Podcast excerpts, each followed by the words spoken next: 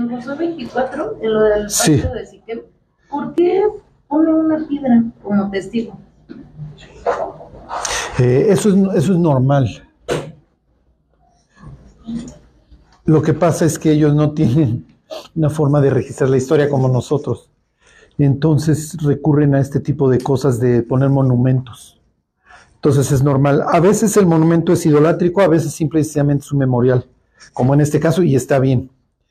El, libro de Josué está lleno de esto. ¿Se acuerdan? Este, cuando sacan las piedras de, del Jordán. Y entonces le dice, a ver, sácate 12 piedras. Y luego más adelante viene otro evento de, de otras 12 piedras. Y luego tienen este memorial. Y miren, les, les aprovecho el comercial. Es muy importante. Digo, no tienen que andar levantando ladrillos ni piedras, pero que sí ustedes vayan como acumulando fechas que, que para ustedes sean importantes, en donde ustedes puedan hacer pausa y puedan ver lo que Dios ha hecho en sus vidas. Porque nosotros no somos de rito, no somos de conmemorar, pero es importante. Sí es importante. Entonces, este, lo mismo hace Jacob, ¿te acuerdas ahí en que es este capítulo 28 cuando se encuentra con Dios? Entonces, alza su piedra y eso. Entonces, a lo largo de la Biblia sí se van a andar encontrando monumentos que no son idolátricos, ¿no? Sino nada más vamos a recordar, ¿no? Vamos a recordar. Este, pues, también pasaste ahí por los dos montes, estos ya ves Gerizim y el otro, en donde pues, tienen las maldiciones y, y las bendiciones. ¿Sí? ¿Sí está claro? Sí. ¿Alguien más quiere preguntar algo? ¿No? ¿Tú, Jesús? ¿Te están diciendo pues tú? Ok. Bueno. Entonces váyanse a Marcos. eh. Marcos, ¿qué nos quedamos? Marcos 11, la entrada triunfal.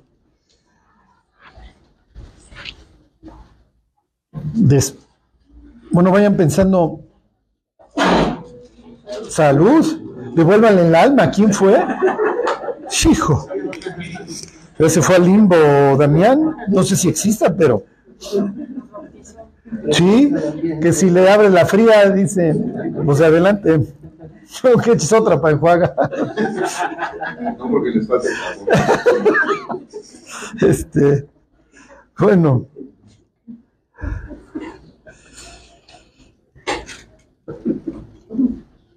Ok, ok, ok, esto es muy... Se los vuelvo a leer. Dice 11.1, cuando se acercaban a Jerusalén, es que aquí les tengo que hacer dibujito para que, porque esto es, importante, la geografía. La ciudad de Jerusalén va así hacia el sur. Acá se encontrarían ustedes con el templo. Acá está Betfagé. Ahorita vemos qué quiere decir. Y acá está Betania. Y aquí hay un cerro, el Monte de los Olivos. Aquí está Betania. ¿Ok? Y es importante la dirección. Acá es el norte. Bueno, porque ¿de dónde viene el Mesías? El Mesías por, por de dónde, qué dirección trae. ¿Se acuerdan que Adán, Lot, todos tienen esta dirección oriental? Y el templo tiene esta dirección. ¿Se? La puerta está acá. Entonces, no te doy la espalda, Jesús va a morir acá. Entonces, Dios le está dando en ese sentido la espalda. Y el libro de Ezequiel decía que el Mesías venía por acá. ¿Se acuerdan? ¿Por qué? ¿Qué te implica que tenga una dirección el, el Mesías cuando entre a salvar de, de oriente a occidente? Quiere decir que fue por ti. ¿Sí se entiende? Y ahorita vamos a ver otros, otros, no, no les voy a decir trucos, pero otras cosas que deja escondidas ahí el autor para que, para que las, veamos. Bueno, entonces dice, cuando se acercaban a Jerusalén, junto a Betfagé y Betania, frente al monte de los olivos, Jesús envió a dos de sus discípulos. Ok, como Betfagé está más cerca, la, distancia al templo, uno de los evangelios aclara, era la distancia de un día de reposo. Ahorita lo vemos, no me acuerdo si es el propio Marcos. Lo que les quiero decir es que está cerca. ¿Se acuerdan? Los judíos en, el día de reposo no pueden trabajar y entonces discutían cuánto puedo caminar para que no sea trabajo. ¿Sí se entiende? Y llegaron a cierta distancia. Entonces las ciudades tenían marcadores de, para que no te salieras en el día de reposo. ¿Sí se entiende? Porque ya estás chambeando. Entonces Jesús va a llegar acá al marcador y acá agarra el burro. Oye, si aquí hay un cerro, ¿por qué no agarraste el burro desde acá? ¿Sí se entiende? ¿Por qué lo agarras desde acá? Y entonces Jesús diría, bueno, porque pues, conocen la profecía de Zacarías 9 y eso es lo que estoy actuando. ¿Se acuerdan? Jesús cita, implica o actúa la Biblia y en este caso la va a actuar. Ok. Y les dijo, id a la aldea que está frente de vosotros, y luego que entréis en ella, hallaréis un pollino atado, al cual, en el cual ningún hombre ha montado, desatadlo y traerlo. Y si alguien os dijere, ¿por qué hacéis esto? Decid, el Señor lo necesita, y que luego lo devolverá. Acuérdense que tener burro no, no es cualquier cosa, es como tener un, un automóvil, ¿ok? Bueno. Esto es, ahorita lo vemos, ahorita lo, ¿quién, ¿quién lo preguntó? Ah, ok, ahorita, ahorita lo vemos, mi Roger. Ok, pero efectivamente, sí, o sea, la cuestión era entrar en el burro. Ahorita vemos por qué. Este es el monte de los olivos, aquí está aquí el huerto de Getsemaní. El monte de los olivos, aquí hay un valle, se llama el valle el Quidrón, el Cedrón. Este, y entonces Jesús va, va a, pues ya, disculpen mis dibujitos, ok, pero bueno, es un burro, está en las orejas va a hacer este viaje, va a descender el Monte de los Olivos, dirección oriente-occidente, va a venir al templo. ¿Ok? Esto es muy importante. Díganme a alguien que abandonó la ciudad de Jerusalén. Exactamente. Cuando Absalón hace la revuelta, David sube por el Monte de los Olivos, ¿se acuerdan? El ungido de Jehová se va y luego, obviamente, regresa. Díganme a alguien más que abandonó. ¿Se acuerdan de Ezequiel 10? La gloria de Dios abandona el templo y se va por el monte de los olivos. ¿Qué mensaje te mando si soy Dios y vengo por acá? Estoy regresando. Si se entiende que estoy viniendo por ti. Entonces, así como alguna vez David huyó y luego regresó y como Dios se fue, ahora el mensaje que te estoy mandando es que estoy, estoy regresando. Y acuérdense, yo sé que ustedes siempre lo olvidan, cuando lean los evangelios, recuerden siempre que los judíos se ven a sí mismos como exiliados en su propia tierra. ¿Ok? ¿Por qué? Porque los dioses son locales.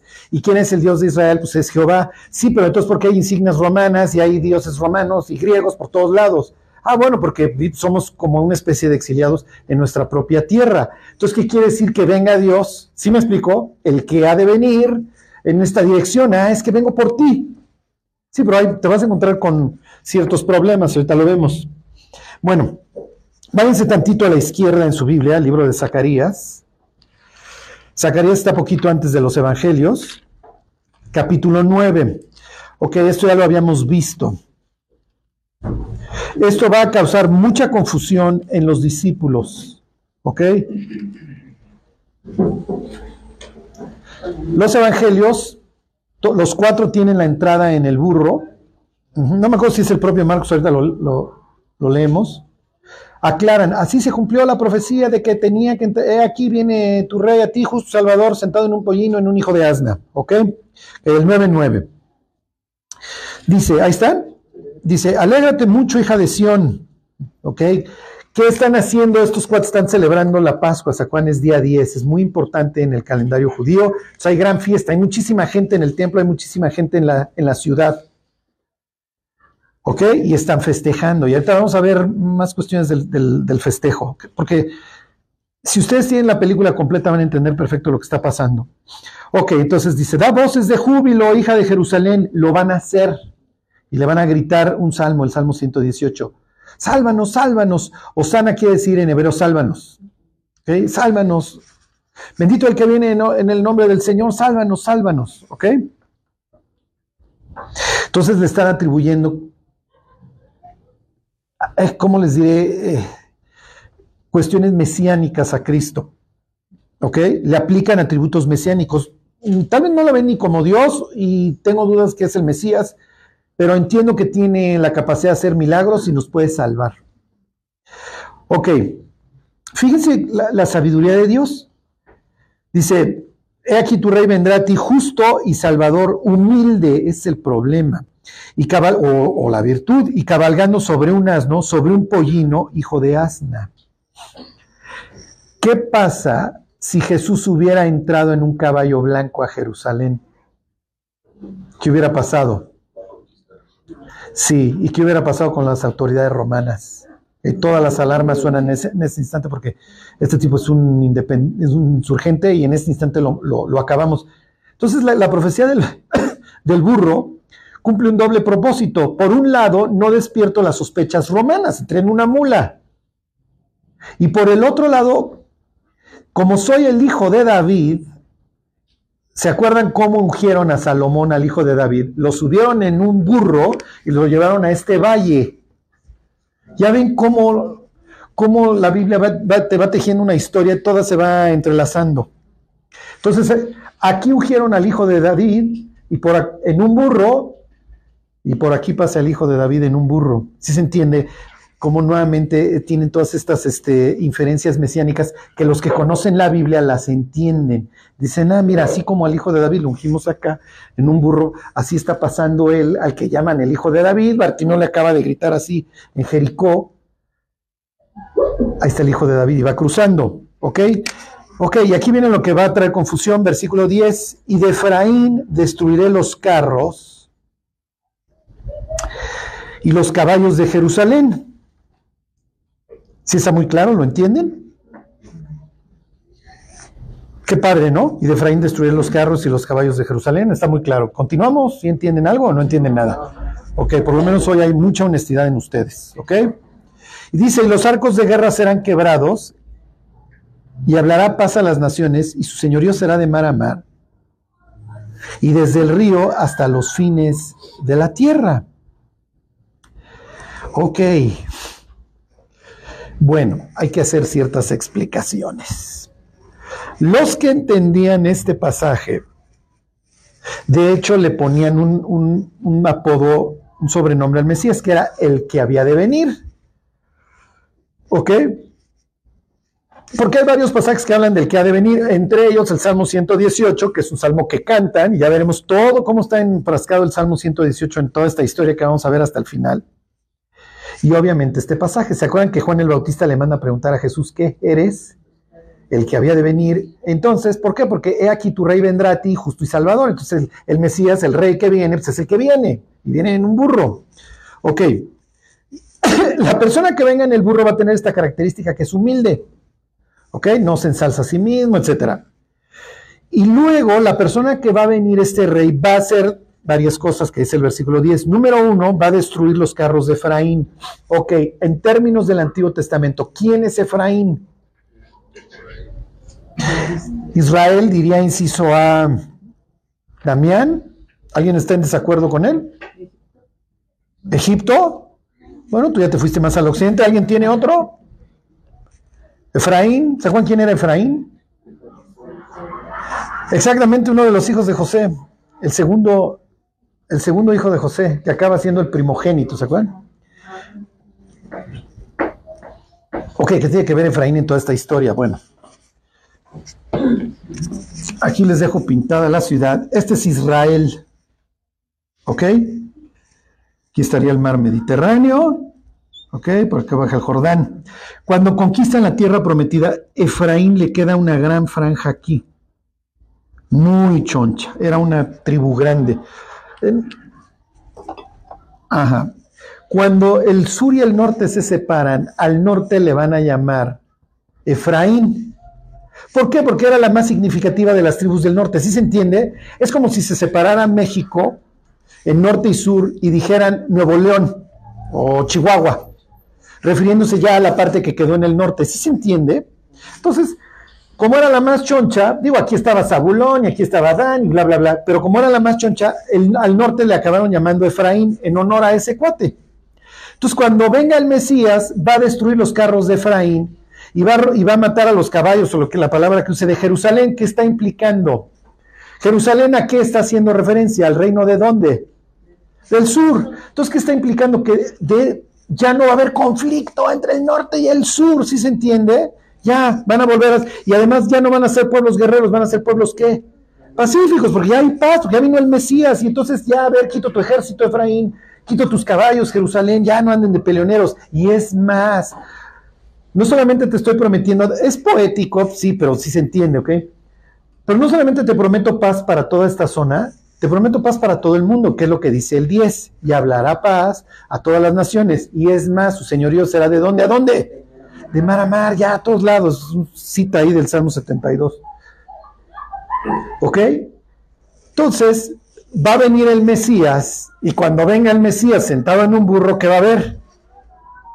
Pues va a haber paz, porque ya no va a haber caballos de Efraín. Ok, no tengo caballos, Dios, porque soy un país dominado. O sea, no, no tengo el norte con caballos y en Jerusalén tampoco tengo armas. No hay carros que destruir ni caballos que matar o descarretar o acabar con ellos. Sí, sí, pero ese no es el punto. El punto es que ya va a haber paz. Y si hay, y si hay carros y si hay caballos romanos. Y además le voy a hablar paz a las naciones y yo voy a ser señor de mar a mar. Entonces, adiós Roma. ¿Y eso qué implica para tu vida diaria? Implica para tu vida diaria que ya no tienes problemas, que ya llegó el Mesías, ya hay paz. Y además domina de mar a mar y el mar que implica y los ríos que implican caos y ya no hay. Ya vino el Mesías. Y es el día 10. Y entró el Mesías, qué padre. Y vamos a ponerle que fue el lunes, el 10, 11 martes. 11 martes, miércoles 12, jueves 13. No, entonces vamos a ponerle que entró martes, para que nos dé jueves 14, ¿cómo le tenemos que hacer? Jueves 14, miércoles 13, martes 12, lunes 11, ¿no? Entonces, lunes 11 pasa todo esto, estamos felices, ya le hicimos, llegó el Mesías, como decía en Zacarías 9:9. Ese es el lunes, el jueves está colgado en una cruz. Depende qué día lo tengan la crucifixión, si el jueves o el viernes, eso cuando lleguemos ya lo ven, ya les digo las dos teorías, todo lo que implica. Lo que quiero que vean es que el día 10 todo es felicidad porque ya llegó el Mesías y cumplió la profecía de Zacarías 9:9. Y cuatro, tres días más tarde está colgado en una cruz. ¿Qué pasó? ¿Y qué implica eso para mi vida? Porque todas mis expectativas mesiánicas se me acaban de venir, se me acaban de venir abajo. O sea, la decepción que sentimos en nuestros problemas no es exclusiva. Ellos tuvieron, o sea, literalmente el anticlímax. O sea, yo esperaba, pues ya, el señorío y. Se iba a poner manotas a los romanos. Ajá, y no pasó, y todas estas cosas de Zacarías 9.10, pues irán a suceder o no irán a suceder, porque sí sucedió lo del 9.9, pero lo del 9.10 no ha sucedido. ¿Y qué diríamos los cristianos? Es que hay valles. Es que hay veces entre profecías hay valles. Y sí es cierto. Y sí es cierto. Pero el 10 no sucedió. Ajá. Bueno, entonces, se los digo para que se metan en la mentalidad de estas personas y vean todos los, los, sentimientos encontrados que ellos van a estar experimentando durante estos días, entre júbilo, ya vino el Mesías, otros van a tener miedo porque van a decir, oye, los romanos nos van a masacrar porque tú andas con tus aires mesiánicos, ¿para qué entraste en el burro? Todo el mundo se va a alborotar y ya ves cómo te recibieron. Bueno, regresense para continuar con esta historia de cómo lo recibieron. Y lo que quiero que, que, que recapacitemos es que nuestra vida no es muy distinta. O sea, un día tenemos júbilo, al otro día queremos tirar nuestra vida cristiana a la basura. Y ahí es donde entra un tema de qué? De confianza. Ok, he tenido días buenos, he tenido días malos, pero en el día del bien me puedo gozar y en el día del mal, pues tengo que considerar que Dios es tanto lo uno como lo otro y hasta cierto punto, pues en algún momento lo entenderé. Finalmente los discípulos lo van a entender, eventualmente. A ver, efectivamente sí nos salvó, pero nos salvó de algo peor que los romanos. Ok. Versículo, ya se regresaron al 11. Entonces, versículo 5, y unos que estaban ahí les dijeron, ¿qué hacéis desatando el pollino? Entonces ellos les dijeron como Jesús había mandado y los dejaron. Y trajeron el pollino a Jesús y echaron sobre él sus mantos y se sentó sobre él. Y también Muchos tendían sus mantos por el camino y otros cortaban ramas de árboles y las tendían por el camino. Esto es muy, muy peligroso. Ok. Esto ya se los comenté, pero se los repito porque sé que se les olvida. ¿Ok? Cuando los judíos reconstruyen el, el- el segundo templo, pues esto, pues digo, poco duró el gusto. Acuérdense que pues, finalmente fueron épocas, la época intertestamentaria es bastante dura para los israelitas, porque viven bajo la bota persa. Ajá, este, bueno, primero Babilonia, pero reconstruyen bajo la bota persa y luego les van a tocar los griegos, entre ellos unos muy crueles, y luego les toca la bota romana. Cuando les toca la bota griega, les toca sufrir bajo el poder de un tipo que se llamaba Antíoco, ¿se acuerdan? Por eso to- todos lados, en el libro de Hechos, Antioquía, porque este- estos, la dinastía de los Antíocos, en todos lugares le ponían sus propios nombres. Puro ególatra. Este, este Antíoco aparte se llamaba a sí mismo divinidad y bueno, no, se daban unos aires los cuates. El caso es que Antíoco mete al templo una estatua de Zeus, mata a un marrano. Ok, entonces digo, ya saben para qué lo hace. Los judíos tienen prohibidas las, las imágenes y, este, y obviamente una deidad extranjera, y bueno, pues este mete a Zeus. Tienen prohibido comer puerco, bueno, pues va y mata a un puerco y le obliga a los israelitas a comer puerco. Y los que no lo comen los matan. Y esta referencia está ahí en hebreo, ¿se acuerdan? que Donde dice que unos prefirieron, no, el- no, no, no aceptaron el rescate, sino que prefirieron sufrir. Ok, entonces unos grandes hombres, pero como la gente ya no tiene nada que perder, oye, si no como el puerco, me torturan a mí, y a mi familia, pues nos, nos tiramos a matar, literalmente, y entonces se vuelven guerrilleros, y los principales guerrilleros se llaman macabeos, macabeo quiere decir martillo. Ok, los macabeos a través de su guerrilla, etcétera, logran recuperar Jerusalén. Y cuando recuperan Jerusalén, limpian el templo y sacan todas las porquerías que las gentes de Antíoco habían metido. Y rededican el templo. En hebreo, la palabra dedicar literalmente quiere decir que celebran los judíos en diciembre. Hanukkah, y ahí está la palabra, está en la Biblia, ¿ok? No, no, no, no, no, no, no una fiesta como tal, pero la palabra, ¿ok? Dedicar, que ya te lo vuelvo a dedicar a Dios, porque aquí lo habían dedicado otra deidad y, y esto no está bien. Y entonces era diciembre, ¿ok? El mes es Kislev, el mes de los hebreos, que es nuestro noviembre, diciembre, y entonces los cuates dicen, oye, pues estuvo cerrado, y la última fiesta que debíamos de haber celebrado, ¿se acuerdan? En septiembre, pues era la fiesta de los tabernáculos, no la celebramos, pues ¿qué hacemos? Pues más vale tarde que nunca. Y la fiesta de los tabernáculos había que celebrarla con ramas, ¿se acuerdan? Había que hacer las enramadas. Y, entre- y para las enramadas también agarraban palmeras. Eso no me acuerdo si está en el libro de Esdras o Nehemías, el que se acuerde, pero dice, agarren de sauce, agarren de este, agarren de palmera. Los curiosos busquen luego en el Google las, las- las monedas que, ahí están las imágenes este, que acuñaron los romanos en el año 71, después de Cristo, después de que destruyen el templo, los desgraciados romanos, porque eran unos mega desgraciados, acuñaron monedas en donde hay una mujer judía así, un soldado romano así y una palmera y la mujer judía llorando debajo de la palmera. Porque la palmera era un símbolo de victoria. ¿Por qué? Porque los macabeos ganan y como no celebraron la fiesta de los tabernáculos, pues la celebramos después y entonces trajeron las palmas para hacer las enramadas, ¿sí se entiende? Y entonces se quedó la idea de que la liberación y la independencia la representabas. Entonces ya nada que ver con tabernáculos, ahora es de victoria, es de independencia, ¿sí se entiende?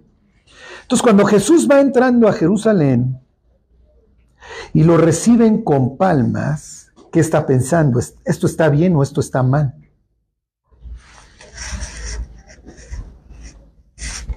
¿Qué piensan? ¿Por qué? Justifique su respuesta como en examen. Porque no están buscando la salvación, sino el cambio de sus circunstancias.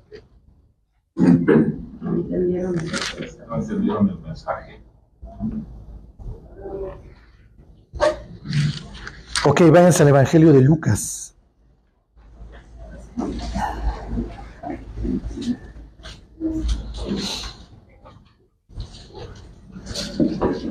Lucas 19.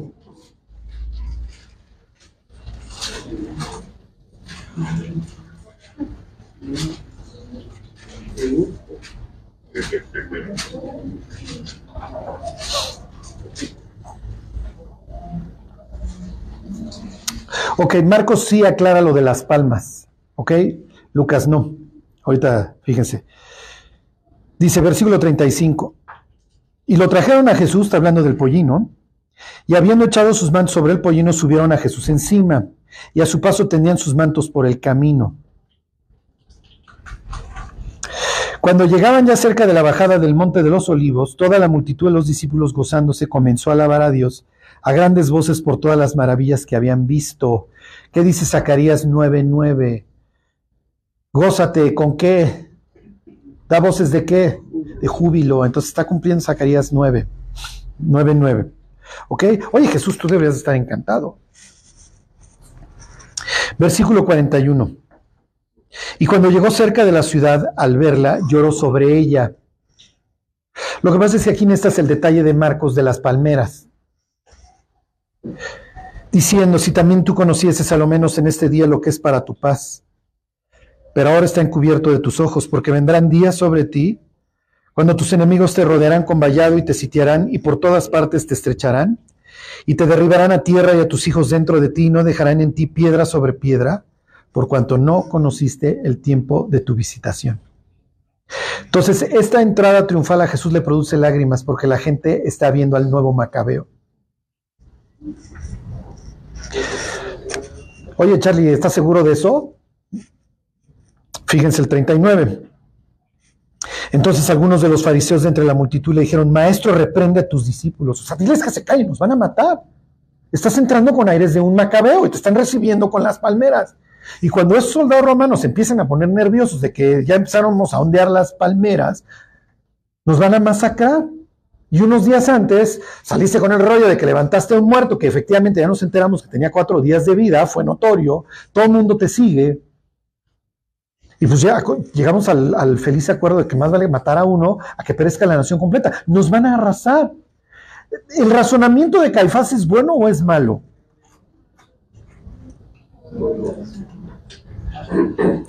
Y dicen, bueno, es que Charlie, ya visto desde este ángulo, pues sí. Pues sí, porque si los fariseos no creen en Jesús como Mesías, como el de Zacarías 9:9, pues es natural que le dijeran, oye, vas a hacer que nos maten. Y pues si fueras el Mesías, pero no lo eres. Por eso es que ustedes ven a los fariseos burlándose de Cristo en la cruz.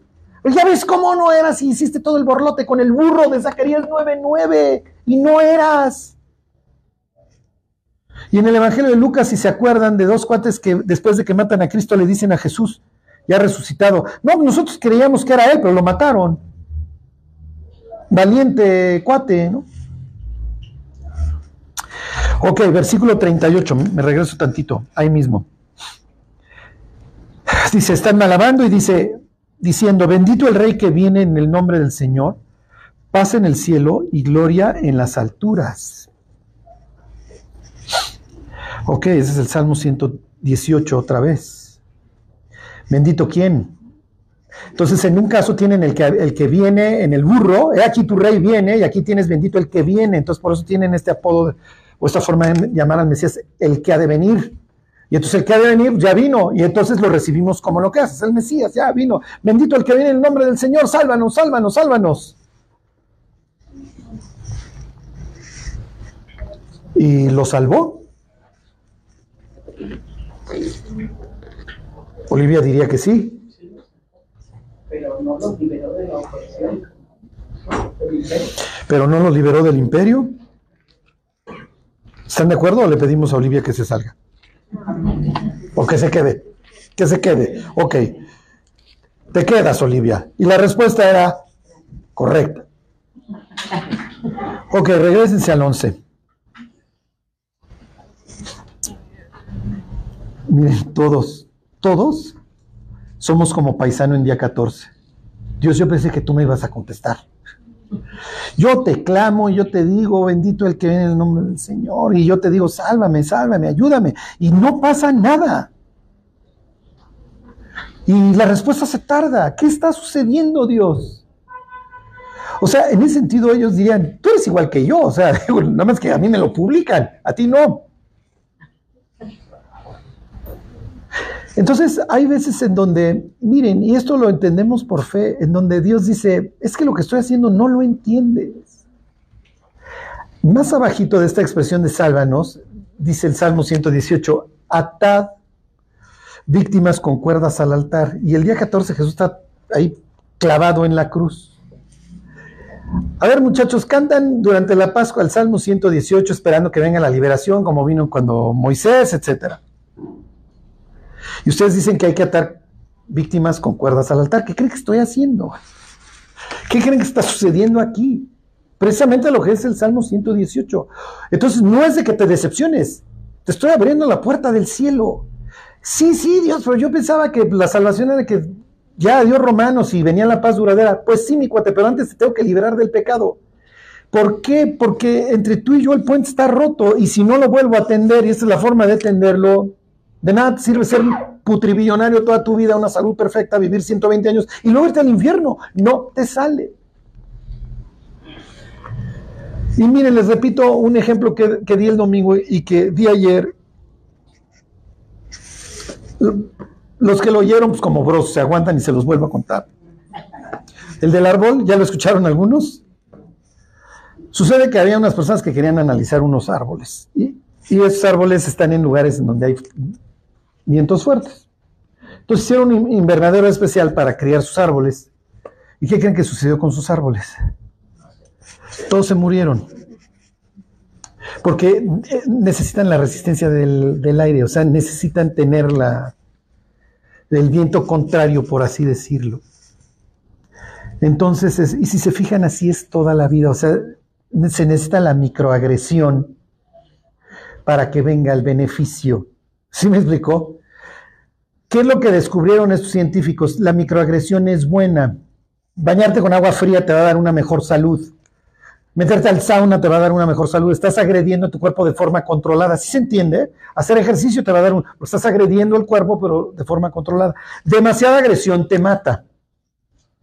Ok, el huracán pues, obviamente arranca el árbol y lo priva de la vida, pero el viento contrario, a duro, le- lo mantiene vivo, sus raíces fuertes. Todos tenemos problemas y hay veces que no le vemos el fondo, todos. Dios sabe cuál es el viento que cada arbolito necesita. Entonces, miren, yo no les voy a decir, Dios, prueba. No, no, o sea, tampoco. O sea, digo, ya creo que tenemos el plato suficientemente lleno, ¿no? Este. Pero cuando lleguemos al cielo, estoy seguro que todos los ventarrones Dios nos va a decir, cuate, la otra opción era que tiraras tu vida a la basura. O sea, sorry, lo lamento. O sea, si no venía la microagresión, la otra opción era la playera en el antro acá. Para llegarte a dar de tops en todas las columnas del cielo. De sorry, o sea, lo lamento.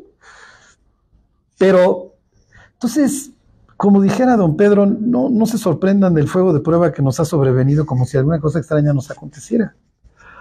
Es parte de nuestra, de nuestra forma de ser y tampoco es que éramos felices sin Dios. Lo que pasa es que ahora tenemos una expectativa, la misma que tienen ellos. Bueno, Dios llega y arregla todo el borlote. Y ahora no lo arregló. Y Dios diría, sí lo arreglé. Que tú no lo hayas visto con mis propios ojos, que no lo puedas filtrar, que lo vayas a entender después fue, es otra cosa. Y los discípulos, después de la resurrección de Cristo, se acuerdan que están 40 días con Él, y finalmente le dicen, oye Jesús, bueno, está bien, ya resucitaste, ya moriste, ya entendemos perfectamente la expiación, la salvación, la salvación, lo que hiciste. ¿Vas a restaurar ahora sí el reino? Porque es lo que estamos esperando, es lo que esperamos de Dios, que arregle todo.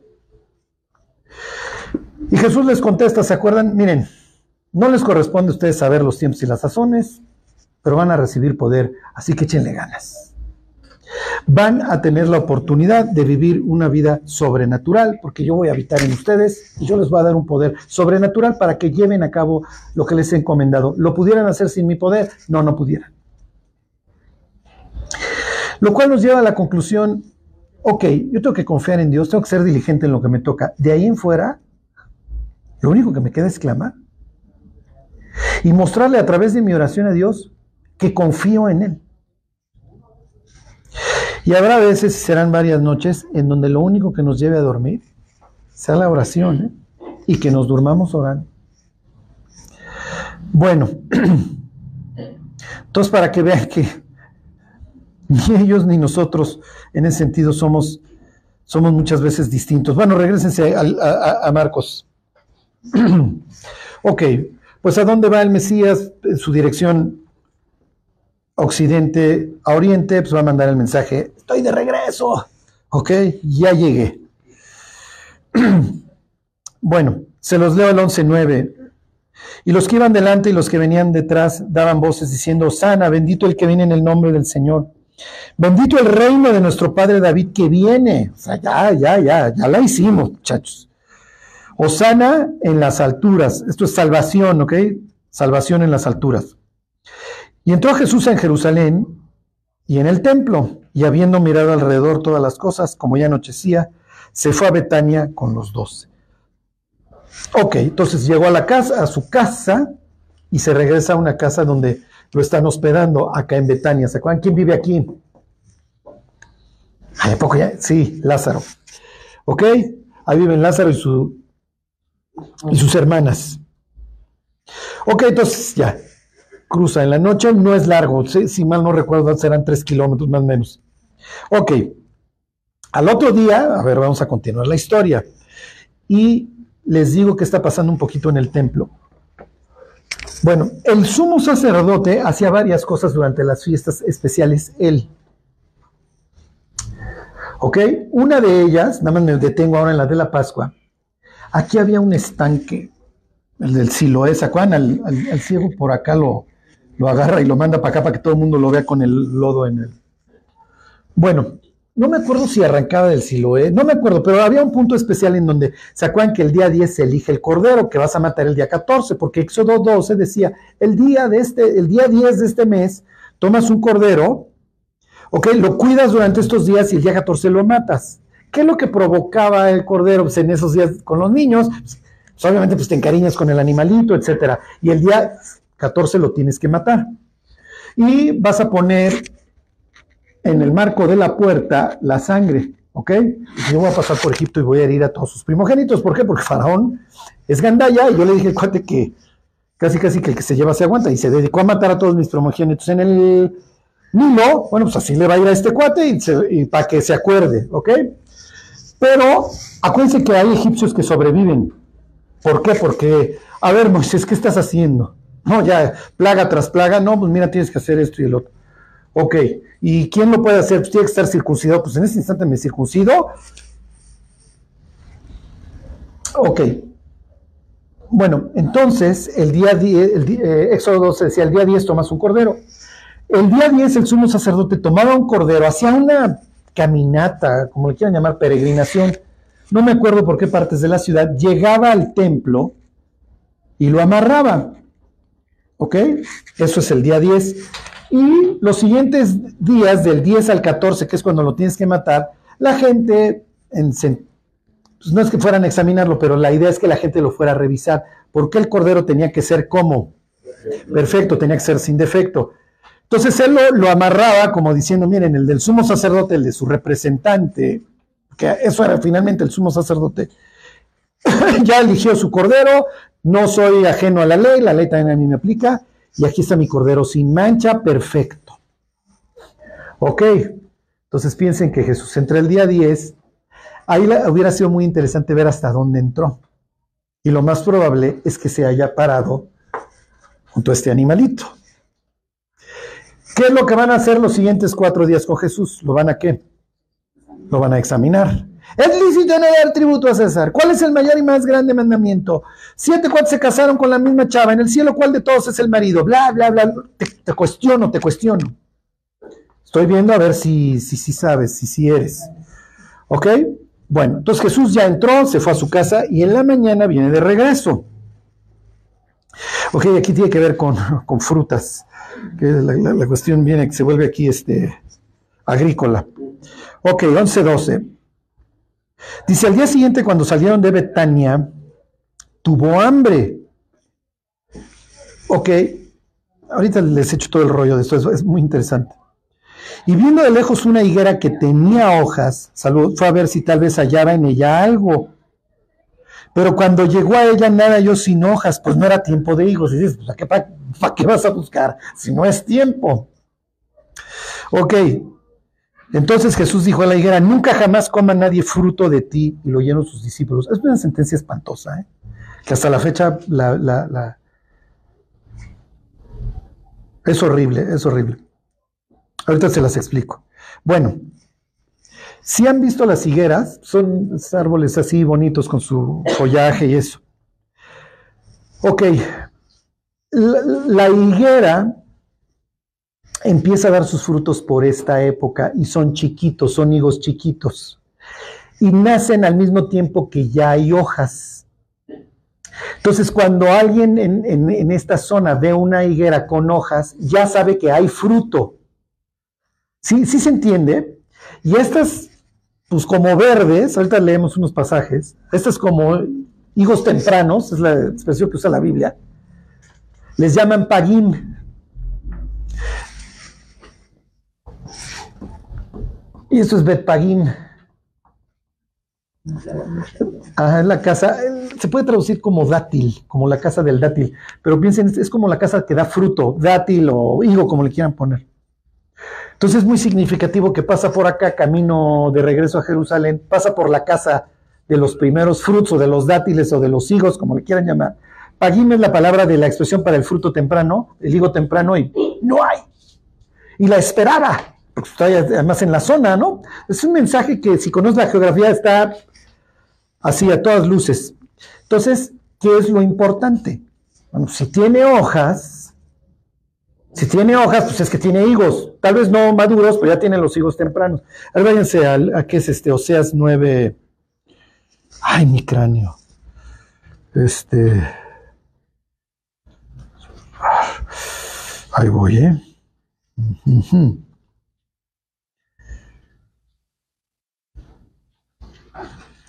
Ay. Ahí voy, ¿eh? ahorita les digo, es.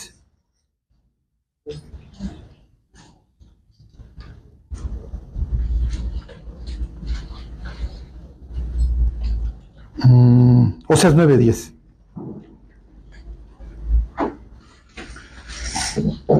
Déjenme ver para allá y luego vemos este. ¿Sí les dije Oseas?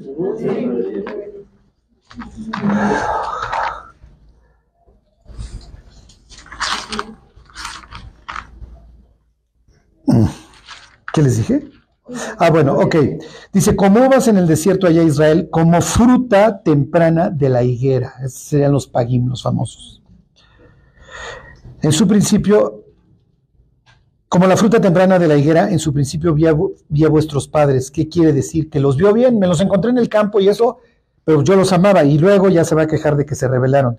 Dice, ellos acudieron a Valpeor, se apartaron para su vergüenza, hicieron abominables, se hicieron abominables como aquello que amaron. Ok, pero ahí tienen lo que Jesús hubiera estado esperando en aquella época. Digo, les pongo el ejemplo para que se metan en, en la cultura. A ver, váyanse, este, ¿qué es este? A ver, primer, Cantares 2.13. Ok, entonces, si bien Jesús no está esperando tal vez el higo completo, pues sí, por lo menos uno de esos que les llaman, nos les llamaríamos el, el fruto temprano del higo. Y ellos, este, chunche, los paje. Pagim sería la, el plural. ¿Qué les dije? Cantares 2.13, a ver 2.13. Ok, creo que aquí se utiliza la palabra esta famosa, miren, a ver si.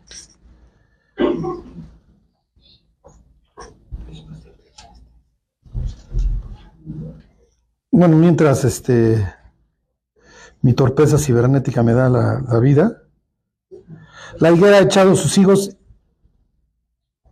Ajá, aquí está la palabra pag, ¿ok? Ya para que me crean, ¿ok? Y las vides en cierne dieron su olor, levántate, amiga. Mi hermosa mía y ven, etcétera. Ya, ya están, ya es la primavera, ya es el tiempo del amor, ¿ok? Es lo que está implicando ahí el cantar de los cantares. Bueno, aquí estamos justo marzo, abril, acuérdense. ¿ok? Es, está arrancando la primavera. Son las fiestas de primavera, precisamente. La Pascua. Ok, regresense a la historia. ¿Qué está implicando Jesús?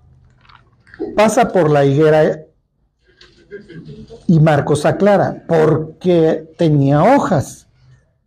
Y entonces, si hay hojas, por lo menos hay de estos ¿no? De estos de los primeros frutos tempranos. Y llego y no hay. Y entonces la maldigo. ¿Se acuerdan de que les, le gusta a Marcos abrir sus paréntesis? Ok. Vámonos al cierre del paréntesis, váyanse al versículo 20.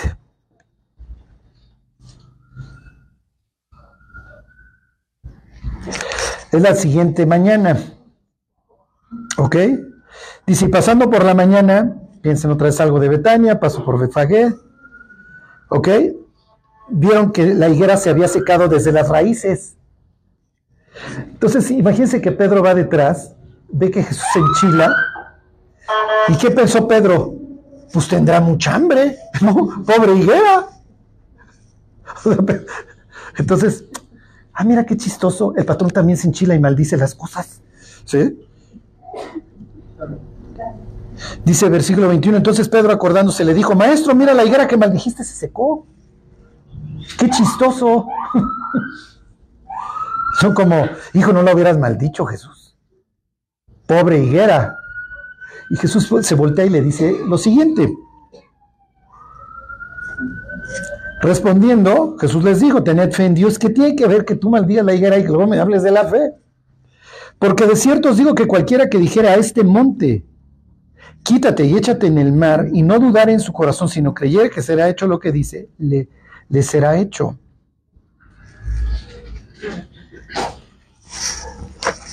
¿Cuál monte?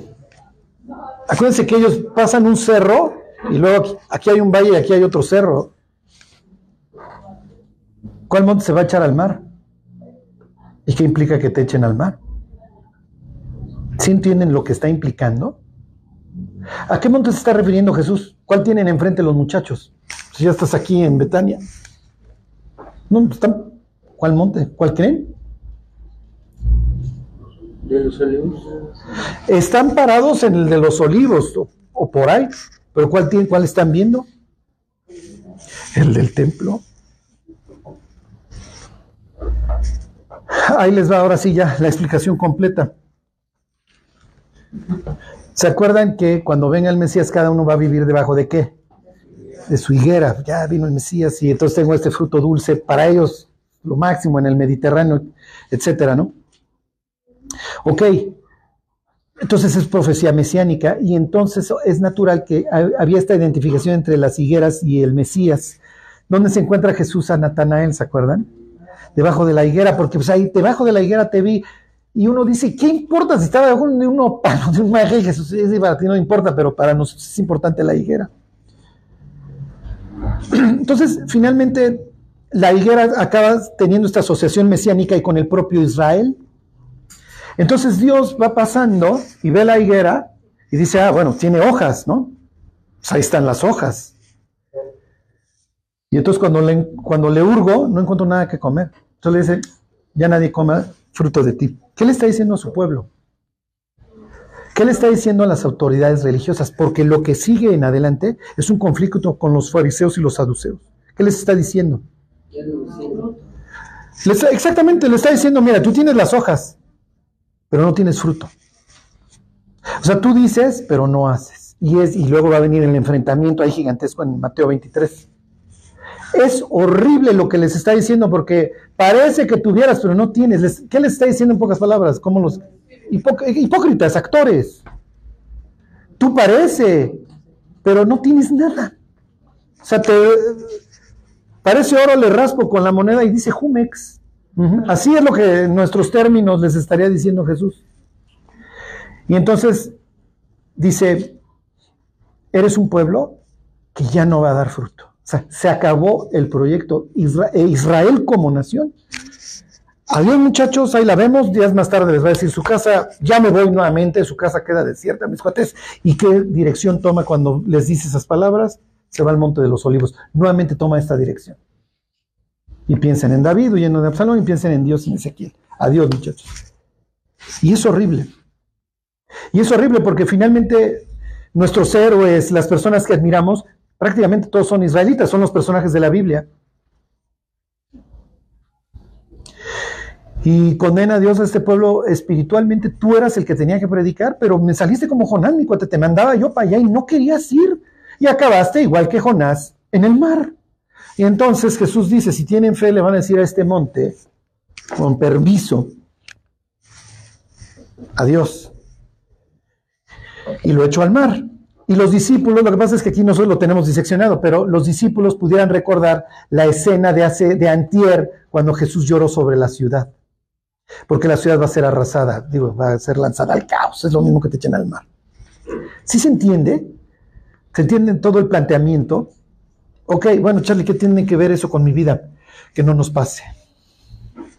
Eso está relacionado con lo que dice, por, sus frutos os. Exactamente. Porque podemos tener el look, podemos tener el idioma, ¿sí me explicó? Pero las puras hojas. Pero a la hora que Dios surga y dice, oye, voy a buscar algo y no encuentro nada. Ok, es lo que yo le digo a, mi hijo. El ir a Estados Unidos no te hace gringo. El ir a una escuela cristiana no te hace cristiano. O sea, el ir a una congregación cristiana no te hace cristiano. Tú tienes que reconciliarte con Dios. Y eso es lo que te hace cristiano. Y finalmente la reconciliación con Dios genera frutos indefectiblemente, a 30, 60 o a 100, como quieran. Pero por lo menos a 30. Y aquí había cero. Y luego aclara Marcos. Acuérdense que la Biblia está llena de sarcasmo, porque no era tiempo de higos. ¿Qué está, qué está implicando con su sarcasmo y su explicación? Pues casi que nunca hay, nunca es. Es que cuando es, no hay, cuando... ¿Sí me explicó? Y aunque fuera, háganme cuenta, sería la expresión. Y aunque fuera, no iba a encontrar nada. Lo van a acabar matando en cuatro días. Si nomás lo están cazando, a ver a qué horas te mato. Y los, y los fariseos dirían, mira, fue por el voto popular, ¿eh? porque Pilato salió y dijo, lo enseñó, aquí está el hombre, a ver, ¿qué quieren que haga? eh?". Y dice, bueno, si ese señor no va a cumplir con lo que decía del burro, de que va a traer la paz y va a destruir los ejércitos, pues por lo menos libérenme al guerrillero aquel. Pues ese por lo menos se saca la espada y algunos se echa. Digo, no de mar a mar, pero uno que otro se ha reventado. Quiero solución chiquita, no, no, no quiero la completa, porque la completa me implica fe. ¿Se entiende? Y ahí diría Pablo, no te ensoberbezcas, sino teme. Y Dios compara, eh, digo, Pablo compara en aquella ocasión ahí en Romanos no a una higuera, sino a un olivo. O sea, para efectos prácticos, ese sería el mismo ejemplo. Dice, mira, Dios arrancó a Israel y te plantó a ti, pero puede volver a restaurar a estos, pero hoy sí es, cuate, ya no das fruto, te separaste de la raíz. Oye, Charlie, si un israelita quiere dar fruto, se tendrá que convertir y ser parte de qué? De la iglesia. Y véngase con la naquiza, véngase con los gentiles. Y ya, codéate con nosotros, déjalo limpio un rato.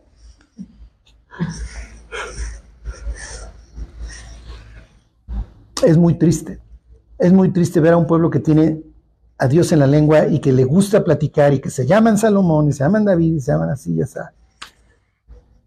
Pero cuando Dios llega y dice, a ver, no, no hay. ¿Por qué? Porque quisiste establecer tu justicia y no la mía. Es lo que dice Pablo. Quisieron establecer su justicia y no la que es de Dios, que es por la fe en Cristo. Porque finalmente alguien iba a pagar los platos rotos y nadie es solvente.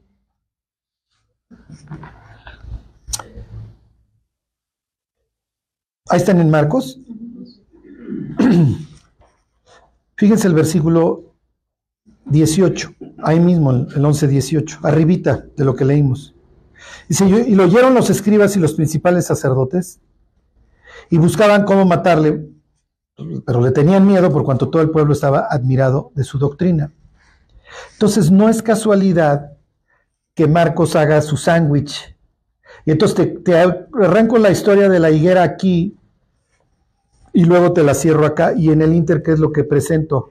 La antagonía de este pueblo que no va a dar fruto y que lejos de no querer dar fruto te quiere matar. Entonces es natural que, a ver, vamos a ver cómo lo matamos. Y entonces en la mañana Pedro diga, mira la higuera que maldijiste. Sí, mi cuate, y va a acabar en el mar.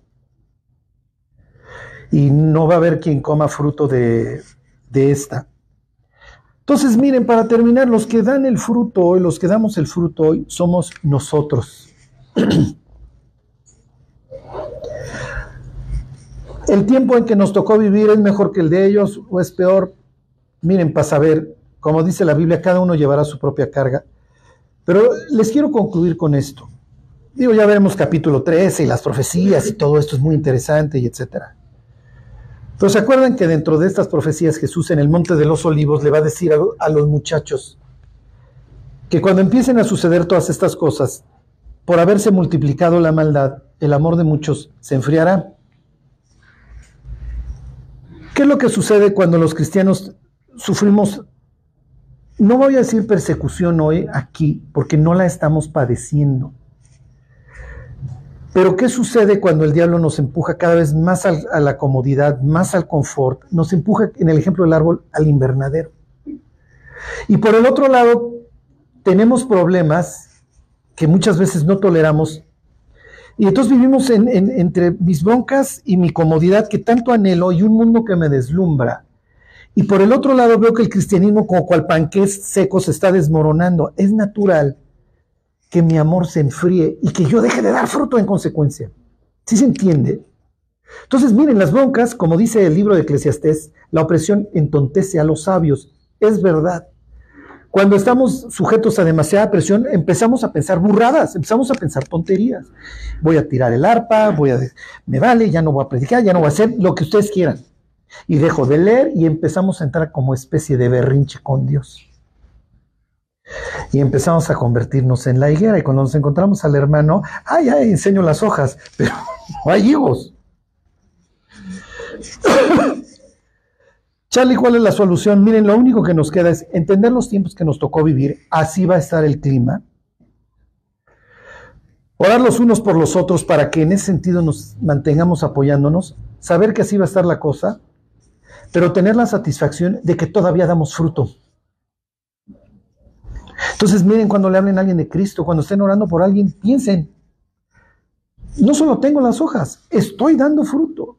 Y si están padeciendo, cuando estén clamando, díganle, mira Dios, no, no me gusta el problema, espero que, que- lo remuevas, etcétera. Pero mientras, dame por lo menos la oportunidad de tener fruto, de tener paz. Porque la vida de estos cuates pasó. Algunos optaron bien, algunos optaron mal. La nuestra también va a pasar.